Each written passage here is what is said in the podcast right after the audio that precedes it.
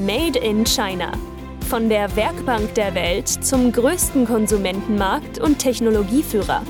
Eine Reise durch das Leben, Business und die Kultur im Reich der Mitte mit Damian Maib und Thomas Derksen. Herzlich willkommen beim Made in China Podcast. Durch die letzten Episoden unseres Podcasts zieht sich ein kulinarischer roter Faden von Stefan Stiller, der uns in einer sehr hörenswerten Folge über sein Leben und Arbeiten in der Michelin-Welt in China erzählt hat, über Jörg Wuttke, der nach einem Restaurantbesuch in Beijing in Quarantäne geschickt wurde. Und heute schließt sich der Kreis mit Jan-Patrick Schmitz, der mit der Marke Wüsthoff dafür sorgt, dass in China und auf der ganzen Welt Steaks und andere Leckereien fachgemäß bearbeitet werden können. Wir haben heute ein Dreieck zwischen dem Rheinland, Shanghai und der Ostküste an der USA. Und dort begrüßen wir Jan-Patrick Schmitz, der CEO der Wüsthof GmbH ist. Herzlich willkommen bei uns im Podcast. Ja, herzlichen Dank, Thomas, und hallo an alle. Es freut mich, heute äh, hier zu sein und ein wenig meine Erfahrungen zu teilen.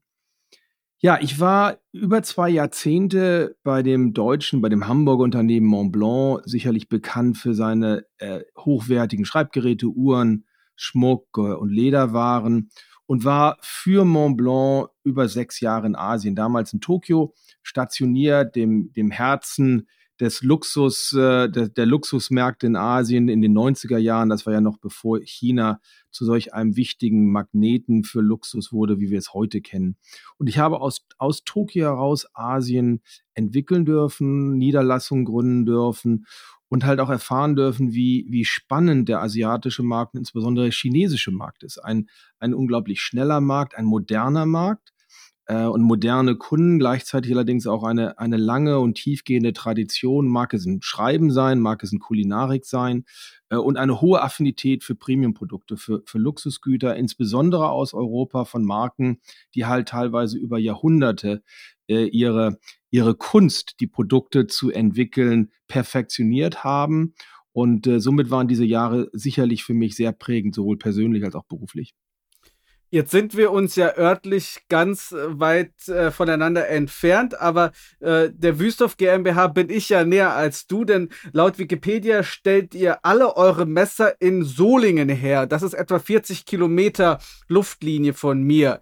Wir reden in diesem Podcast auch oft über Made in Germany und ist Made in Germany immer noch so wichtig in China und in Asien, wie es vor 10 oder 20 Jahren war. Und äh, wie ist das bei euch? Ist das Label Made in Germany wichtig ähm, in, in den USA sowohl als auch in China? Absolut. Also, also Made in Germany, in unserem Fall sogar Made in Solingen, ist ganz tief, ich sag mal, in unserer Marke verwurzelt. Wir sind einer der ganz wenigen äh, Unternehmen, die noch heute in der siebten Generation in Familieneigentum einer Solinger Familie, der Familie Wüsthoff, und äh, das ist eigentlich mehr als nur ein, ein Markenversprechen.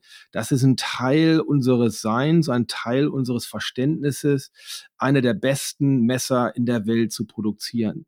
Äh, Solingen ist ja nun bekannt als die Klingenstadt. Das ging ja, geht ja über Jahrhunderte und die, die, die Fähigkeiten und das Wissen, das Know-how, was in, in der Stadt und in, bei den Menschen besteht, ist einmalig. Und somit nennen wir uns ja auch als Teil unseres, unseres, unseres Unternehmensnamens, der Wüsthoff Made in Solingen.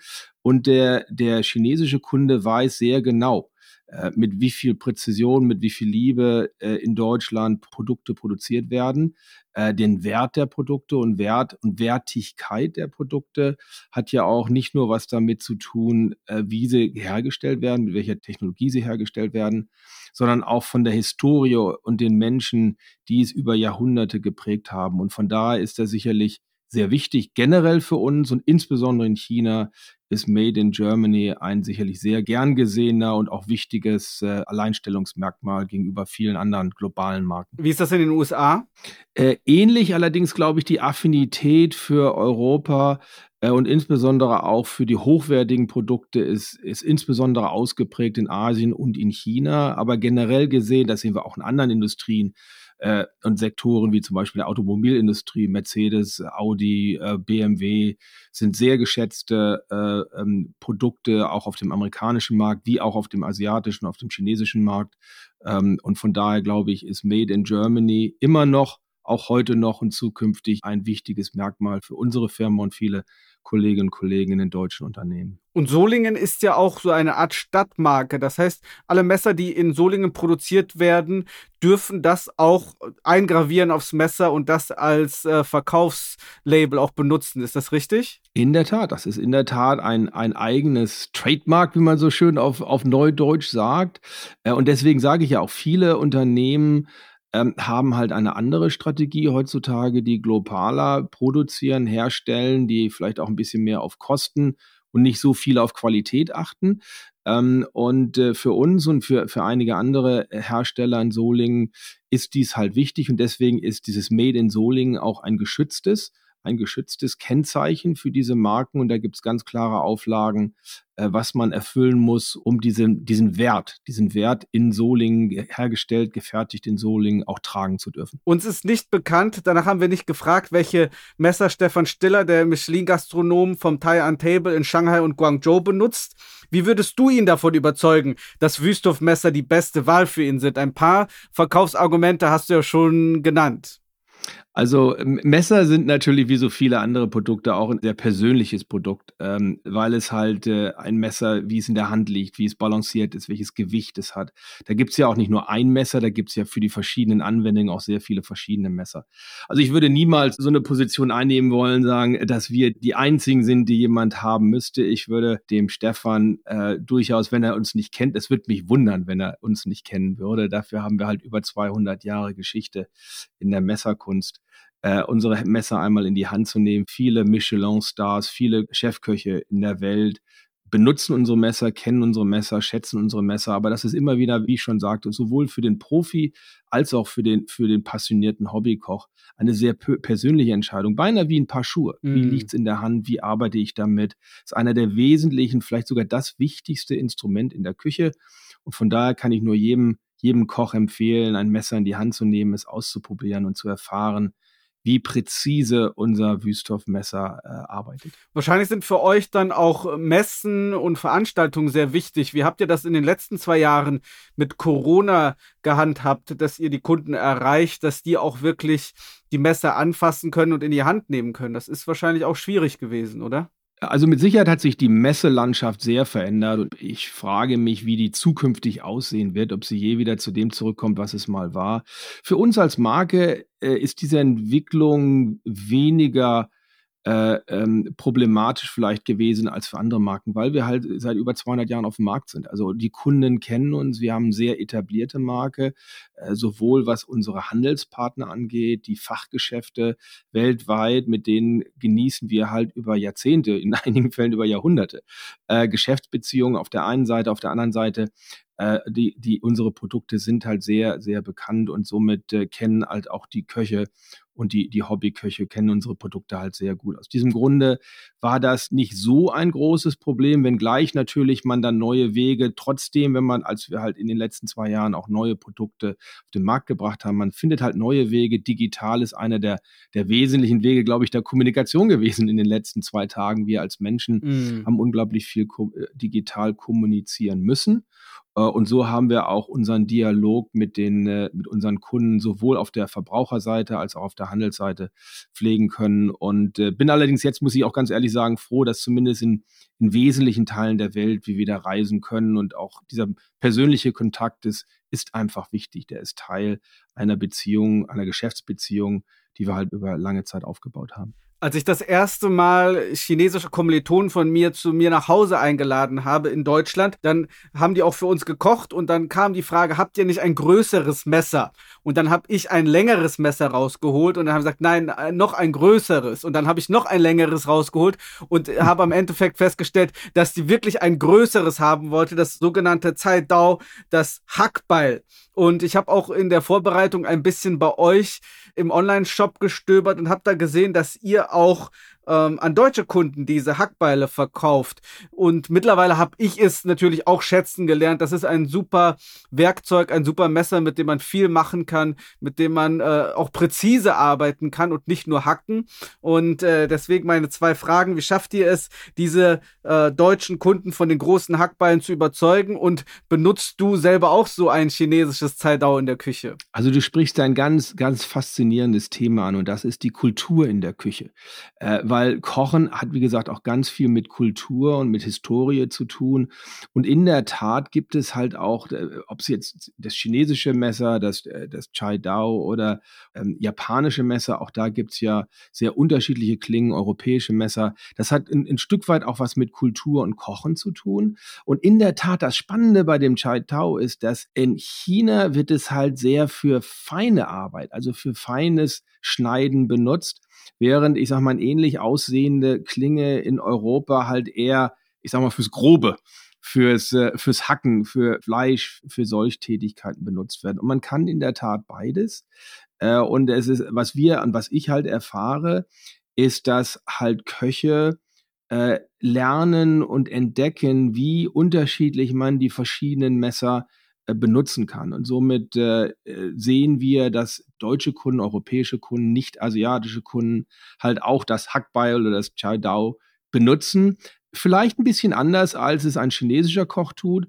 Und auf der anderen Seite sind wir halt auch, auch bemüht und äh, die europäische Kultur und halt auch die europäische Schneidkunst, wenn man so will, in der Küche an asiatische, an chinesische Köche zu vermitteln. Und ich denke, da kann man durch die Köche, sage ich immer, durchs Kochen und durchs Kulinarik können sich Menschen in vieler Hinsicht näher kommen und, und auch ganz neue Erfahrungen machen. Und von daher was, was das Geschäft an sich angeht, sehen wir halt eine große Interesse unserer Kunden halt auch äh, andere Klingen, andere Messer und dadurch andere Kulturen kennenzulernen. Wir haben gerade schon ein bisschen über Corona gesprochen. Das ist ja hier in, im Westen zumindest schon Geschichte.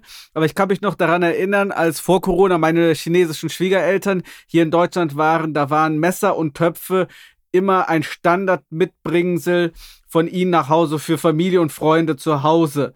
Und wir haben ja schon über eure Messen und so weiter gesprochen. Wie hat das dann euren Vertrieb äh, beeinflusst Corona? War es so, dass äh, viel mehr von Retail hin zu Online-Bestellungen gegangen ist, weil gerade Küche und Küchenprodukte ja doch auch von Corona profitiert haben, weil viele Leute zu Hause waren und dort mehr Zeit in der Küche verbracht haben. In der Tat, also du, du sprichst ein paar ganz spannende äh, Themen an. Das eine war natürlich, also die, die, die, Reisetätigkeiten, wie wir alle wissen, sind halt über zwei Jahre oder anderthalb Jahre mehr oder weniger zum Stillstand gekommen. Und, und das hat sicherlich, ich sage jetzt mal, den Tourismus und dieses Geschäft der Mitbringsel und Erinnerungsstücke mit nach Hause nehmen, hat sicherlich eigentlich nicht mehr stattgefunden. Wenngleich man auch sagen muss, vielleicht bei gegenüber anderen Produkten ähm, ist vielleicht Wüsthof auch nicht immer das, das primäre Mitbringsel allein weil halt so ein langes, großes Messer ähm, beim Fliegen hier und da auch mal Schwierigkeiten, sage ich mal, security-mäßig äh, mit sich bringt. Nichtsdestotrotz, also dieses Geschäft ist sicherlich in diesen zwei Jahren nicht stattgefunden. Aber in der Tat hat sich das Konsumentenverhalten weltweit äh, dahingehend verändert, dass halt wir vom stationären Handel in den Online-Handel äh, ähm, ja mehr oder weniger gewechselt sind. Für ja knapp ein Jahr waren ja eigentlich weltweit Geschäfte äh, in wesentlichen Teilen geschlossen. Auf der einen Seite, auf der anderen Seite waren wir alle, egal wo wir in der Welt lebten, waren wir halt deutlich mehr zu Hause an zu Hause gebunden und viele haben ja auch das gesundere Leben und Essen auch wiederentdeckt und somit auch die Liebe zum Kochen wiederentdeckt. Das heißt, es war für uns äh, eine sehr positiv, von der Sinne so, so tragisch die Pandemie sicherlich ist, war für uns geschäftlich eine positive Entwicklung, dass halt wir eine, eine große Zusprache hatten und in der Tat fand das Geschäft eigentlich weltweit äh, primär digital an. Und das setzt sich auch heute noch fort, dahingehend, und, und zwar beides, dass die Menschen sich die Gedanken darüber gemacht haben, gesünder zu leben, gesünder zu essen. Und äh, ich sag mal, Messer braucht man auch dann, insbesondere wenn man frisch kocht, wenn man frisches Essen und nicht vorgefertigtes Essen äh, konsumiert. Und von daher sehen wir, äh, sind wir halt und bin ich auch sehr, sehr zuversichtlich, was die Zukunft angeht. Und digital hat sicherlich einen großen Schub nach vorne gebracht und der bleibt auch so bestehen. Wir hatten ja gerade schon die Qualität und Preis angesprochen. Das ist natürlich ein Problem geworden für viele Unternehmen, weil das Produzieren guter Qualität in Deutschland wegen äh, Arbeitskosten, wegen Materialkosten, wegen Energiekosten neuerdings natürlich sehr, sehr teuer geworden ist. Und das beides, äh, die gute Qualität und den akzeptablen Preis zu kombinieren, ist schon eine sehr große Herausforderung. Ist das auch eine Herausforderung für euch? Und was ist da eure Marken- und Zukunftsstrategie? Ja, das sind, sind ja eigentlich zwei Themen. Einmal ist der Wert Deutschland, Made in Germany und die damit verbindenden Kosten, weil Deutschland ist ja im Grundsatz ein Hochlohnland. Das ist einfach so, das muss man mal so sehen. Dafür haben wir allerdings auch einige der besten Arbeitskräfte, äh, Ingenieure und einige der besten Produkte in der Welt. Also es hat ja auch alles sein, seine Folge, auch positive Folge. Und dann haben wir natürlich die derzeitige Phase, die Inflation, die wir überall sehen und damit verbundene äh, extrem steigende Preise, ob es jetzt Energie ist, ob es Transport ist, ob es Rohstoffe ist. Ähm, das Zweite ist, ist halt eine Phase, in der man muss man durchgehen. Wir haben sicherlich auch im, in den vergangenen zwölf Monaten äh, Preiserhöhungen gehabt, aber sind dort mit sehr großem Augenmaß rangegangen, ähm, weil wir natürlich, und das ist, glaube ich, auch eine Stärke eines Familienunternehmens, insbesondere einen wie das Haus Wüstorf, was in der siebten Generation äh, zu 100 Prozent Familienhand ist, wir denken in Generationen. Wir haben auch schon die ein oder andere Inflation in den letzten 200 Jahren und die eine oder andere Weltwirtschaftskrise erlebt und wissen deswegen, dass wir da mit Augenmaß durchsteuern müssen. Wir fahren, wie man so schön auf Deutsch sagt, wir fahren derzeit auf Sicht äh, und versuchen halt auch ähm, eine Balance zu finden, um die, die, die Preise, um natürlich die steigenden Rohstoffpreise etc. zu reflektieren, aber, aber mit Augenmaß um halt auch unsere Verbindung zu den Konsumenten nicht zu verlieren. Das andere ist natürlich Deutschland an sich als Standort. Unsere Produkte sind sehr hochwertig und sind sicherlich auch, wenn es wertig ist, ist auch der Preis wertig aufgrund sowohl der Materialien als auch der Arbeitskosten. Äh, und da setzen wir uns natürlich, ich sag mal, vom Weltmarkt, nicht nur wir, sondern viele andere äh, äh, deutsche Firmen und Marken ja auch ab, dass wir ganz bewusst sagen, wir machen extrem hohe Qualität, wir machen auch was Design und Lifestyle angeht, extrem wertige Produkte und die haben halt ihren Preis. Und äh, da gibt es auch Abstufungen, muss man auch sagen, äh, was Materialien und Preise angeht. Also man kann ein sehr hochwertiges Wüsthoff-Messer für, für, ich sag mal, 120, 150 Euro kaufen. Und man kann es auch für 1500 Euro kaufen, wenn man eine limitierte Edition äh, hochwertig handgefertigt äh, kaufen möchte. Also auch da gibt es ja dann für jeden Kunden und auch für jeden Geschmack äh, etwas zu finden. Das ist ja ganz spannend zu hören. Man sagt das so leicht hin, 200 Jahre Geschichte, aber tatsächlich hat man in 200 Jahren wahrscheinlich schon alles gesehen und die Geschichte wiederholt sich ja auch. Also, wie du sagtest, mehrere Inflationen, Weltwirtschaftskrisen, Weltkriege habt ihr mitgemacht und überlebt. Und ähm, ich weiß nicht, ob du es im Kopf hast seit wann ihr denn auf dem chinesischen Markt seid und äh, wie ist dort eure Strategie auf dem chinesischen Markt? Der ist ja ganz anders als der deutsche, als der westliche und äh, unterscheidet er sich vielleicht auch zum Beispiel von dem in Japan? Also wie wir eingangs ja schon gesagt haben, also ich persönlich habe eine Historie in Asien, ich habe auch eine persönliche Historie in China und bin halt fasziniert von den Menschen, von dem Markt und von der Kultur und deswegen sind wir gerade in diesem Zeitpunkt äh, sind wir in einer, einer wichtigen Weiterentwicklung für unsere Marke. Wir sind seit, seit vielen Jahren in China vertreten durch einen sehr guten Partner, der dort im, im stationären Handel äh, unsere Marke, unsere Marke und unsere Produkte dem chinesischen Kunden näher bringt. Allerdings, ich sage mal, gemessen an dem Potenzial der Marke und auch, ich sage mal, der Kulinarik, weil Essen in China hat ja nochmal eine ganz andere Bedeutung. Für mich ist immer faszinierend, wenn man in ein chinesisches Restaurant geht, diese riesigen Tische, wo Menschen wirklich, wo ganze Familien kommen und gemeinsam Zeit verbringen, miteinander reden, miteinander essen. Das ist, das ist ein Teil des Lebens, das ist ein Teil der Kultur. Und deswegen sehe ich halt extrem großes Potenzial für unsere Marke. Wir stehen, Wüsthoff steht heute erst am Anfang, was unsere China-Strategie trotz unserer 200 Jahre angeht.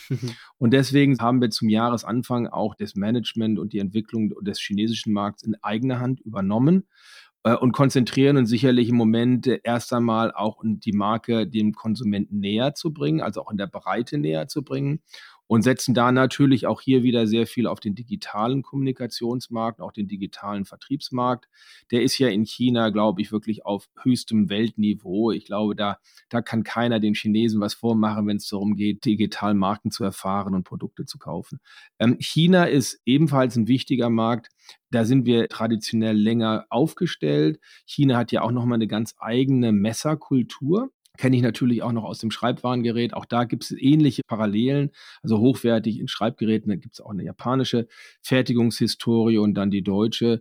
Und das ergänzt sich eigentlich sehr schön, weil der Ansatz, sage ich mal, ob es beim Schreiben, ob es beim Schneiden ist, in den beiden Kulturen etwas anders ist.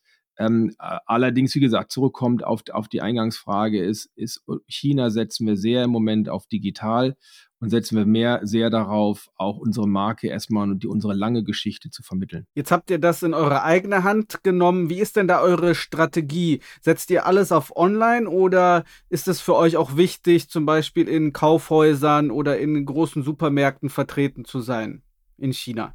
Also erstmal ist es für uns sehr wichtig, richtig aufgestellt zu sein und dass der chinesische Kunde, der chinesische Kunde unsere Marke auch richtig erleben kann. Äh, persönlich glaube ich, sowohl für China als auch wirklich für jeden anderen Markt der Welt, dass online niemals die persönliche Erfahrung mit einem Produkt ersetzen kann. Äh, und somit setzen wir auf eine duale Strategie. Insbesondere natürlich kommunizieren wir digital und sehen auch großes Vertriebspotenzial.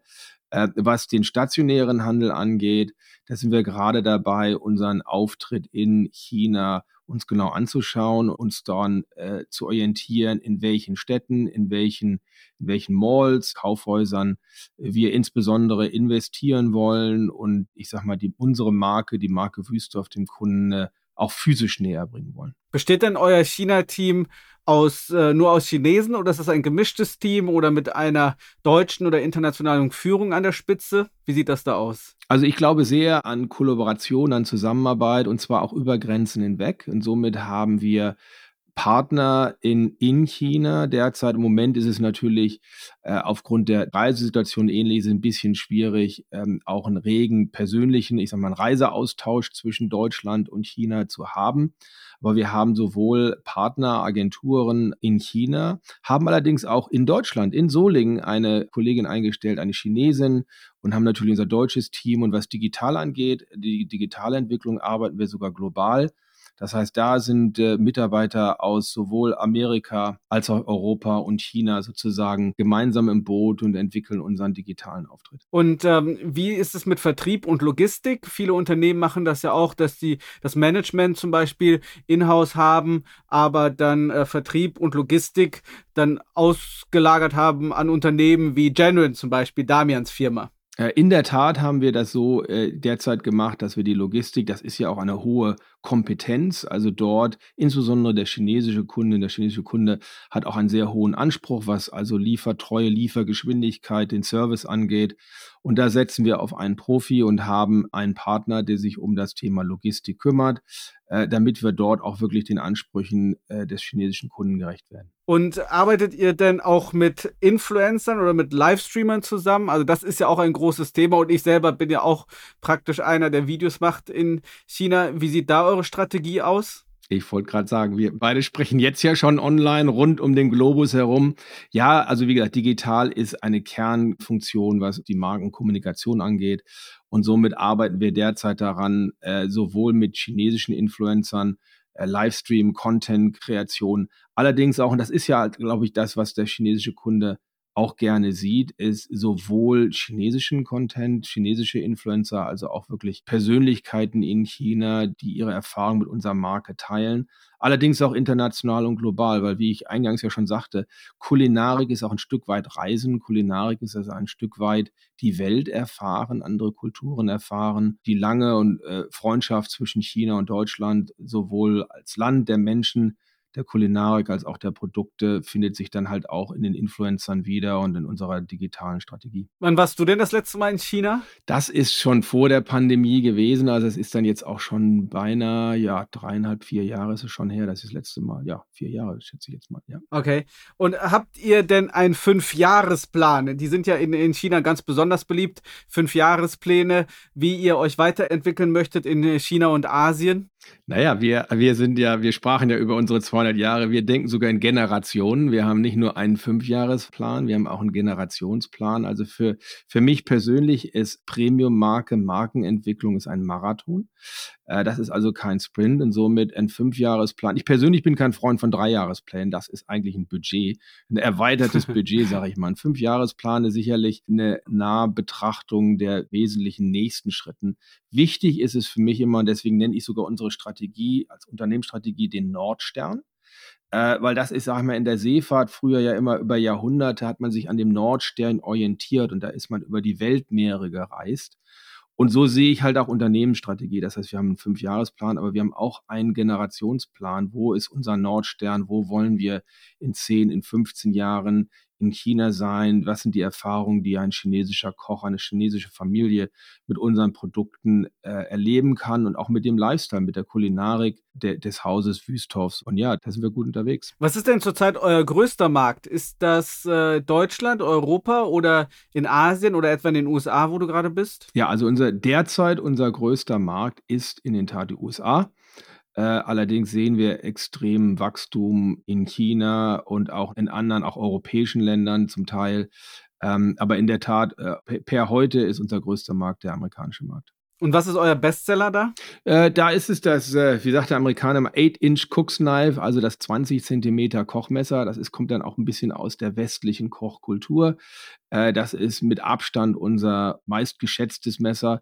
Allerdings gleichzeitig, auch das ist wirklich interessant, in Amerika lieben die Kunden halt wirklich auch die Vielfalt der Marke und also über 50 Prozent unseres Geschäfts ist in sogenannten Messerblocks, das heißt Messer, wo dann mhm. im Schnitt zwischen sieben bis zwölf verschiedene Messerklingen sind, also für die verschiedenen Anwendungen, ob es nun Steakmesser sind ob es ein Brotmesser ist, ein Kochmesser ist, ein Tomatenmesser ist, ein Schinkenmesser. Also gibt es ja verschiedene Längen, Breiten, auch Flexibilität zum Teil. Wir machen ja auch Klingen, die sind hochflexibel, was ganz wichtig und sehr, sehr hilfreich ist bei einigen Schneidtechniken, unter anderem Fischen, auch zum Teil Fleisch. Und ja, und das ist, also wie gesagt, über 50 Prozent in Messerblöcken sogar mit einer ganzen Anzahl an Klingen. Und äh, die Frage hatte ich zwischendurch schon gestellt, aber die hattest du elegant übersprungen. Was ist denn dein Lieblingsmesser? Ist es das chinesische Caidao oder ist das äh, ein anderes Messer? Also mein Lieblingsmesser geht zurück an meine Zeit in Asien. Das ist das Santoku, das japanische Messer. Das liegt für mich unheimlich schön in der Hand. Da habe ich